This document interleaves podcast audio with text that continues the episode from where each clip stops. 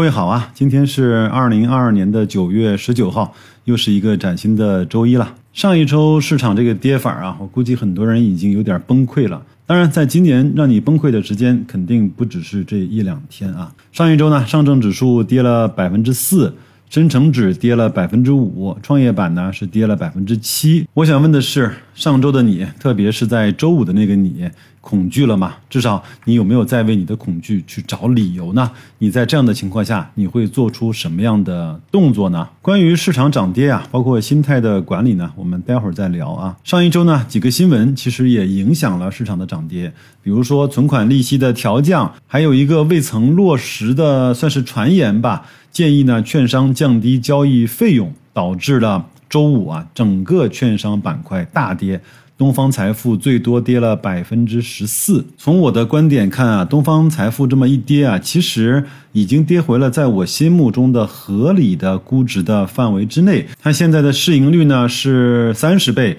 市净率呢是四点三，看起来比整个券商行业的估值还是要高出不少的，尤其是。市净率啊，但是呢，它是一家互联网的券商，资产呢相对传统的券商啊要轻得多，包括它开展业务的方式呢也更多是基于互联网端的，甚至呢它在 A 股的这个公司分类里面都没有被划作券商这一类。当然，我并不是推荐大家现在入手去购买东方财富。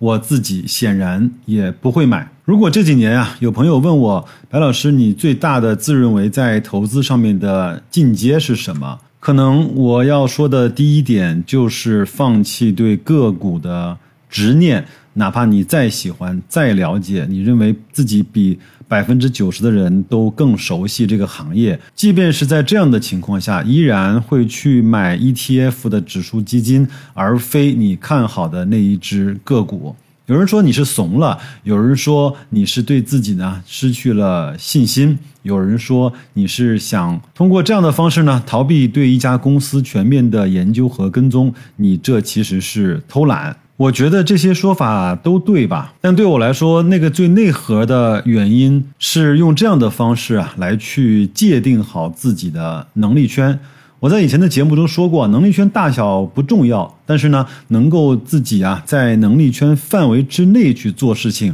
这才重要。最危险的恰恰不是能力圈小的人在圈内做事儿，而是那些能力非常强的人跨出能力圈，在能力圈之外去做一些自己没有办法控制的事情。我还是要说啊，雪球老板方三文啊说的那句话：当你认识到自己的无知的时候，那你的投资和整个世界对你来说就豁然开朗了。还有呢，在上周啊，看到这么一句话，给我的感触非常深，就是用专业呢去寻找投资上的机会，但是呢，用常识去规避风险。比如我们在分析公司的时候呢，有很多专业的方式。虽然很多的方式呢已经被很多的个人投资者所熟知，比如说市盈率的分析、市净率的分析、市销率的分析和成长率的分析。当然，有时候呢，我们也要去了解一下这个行业的相关的一些信息，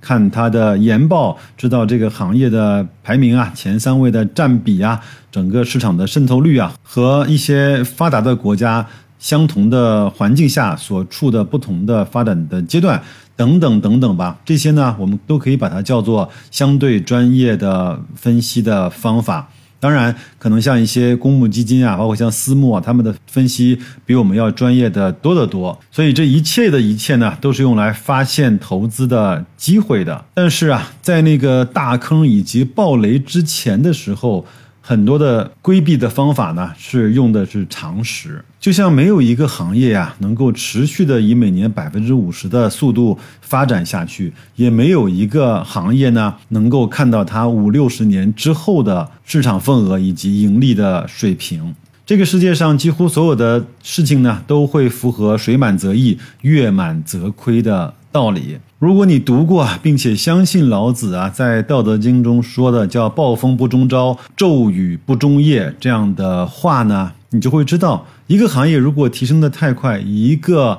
行情如果来的太汹涌，那么势必啊，当它到了高点之后，它离开或者是下去的速度也是势不可挡的。还有一句话呢，我想在这样的市场环境下送给大家，就是一个人的人性是非常难以靠得住的，尤其是你人性中的那些弱点。各位都应该听过叫墨菲定律吧？当一个事情有坏的可能性的时候，它大概率就会变坏。当一个投资者啊有些许的性格缺陷的时候呢，这种性格缺陷就一定会在投资市场中啊放大给你看得见。无论是你的恐惧，还是你的贪婪，或是你无知下的贪婪，都会有可能啊给你带来灭顶之灾。就比如说，在上周五大跌的时候呢，有的人就要去抄底，抄底之后呢，就可能接了飞刀；但是呢，也有的人呢，就会去割肉去卖出，有可能割完肉就卖在了地板上。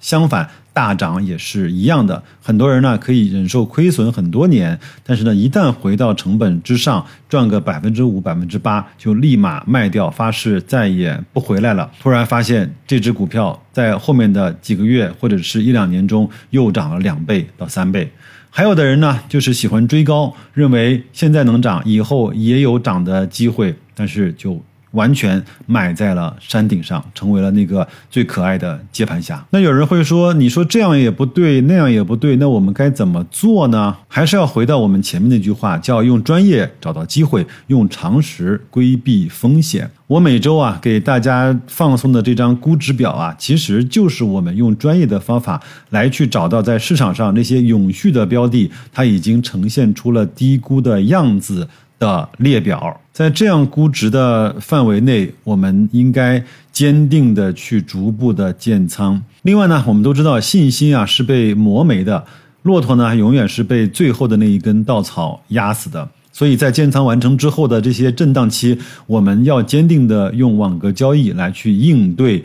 这样的煎熬或者是磨练，那从而呢来达到我们长期持有并且能够摊薄成本的作用。而这些，如果你手动去交易的话，你会非常的痛苦。你每一次都在跟自己的那个小魔鬼去搏斗。当然，如果运气好，我们会迎来在我们这些估值表里这些指数呈现高估的那个时候。那个时候，我们就应该用一些方法把它给分批的卖出。到时候我会教大家浮动止盈或者是净值止盈的各种各样的方法。这些我认为才是在这些年我思考了这么多之后，对一个个人投资者有可能是最合适的方式。但是我不能说它合适每一个人，因为。有很多人是在个股的投资上有非常高的见地的，有很多人他自己呢是非常了解自己的那个人性的弱点不会打败他自己的时候，就可以用手动的方式来去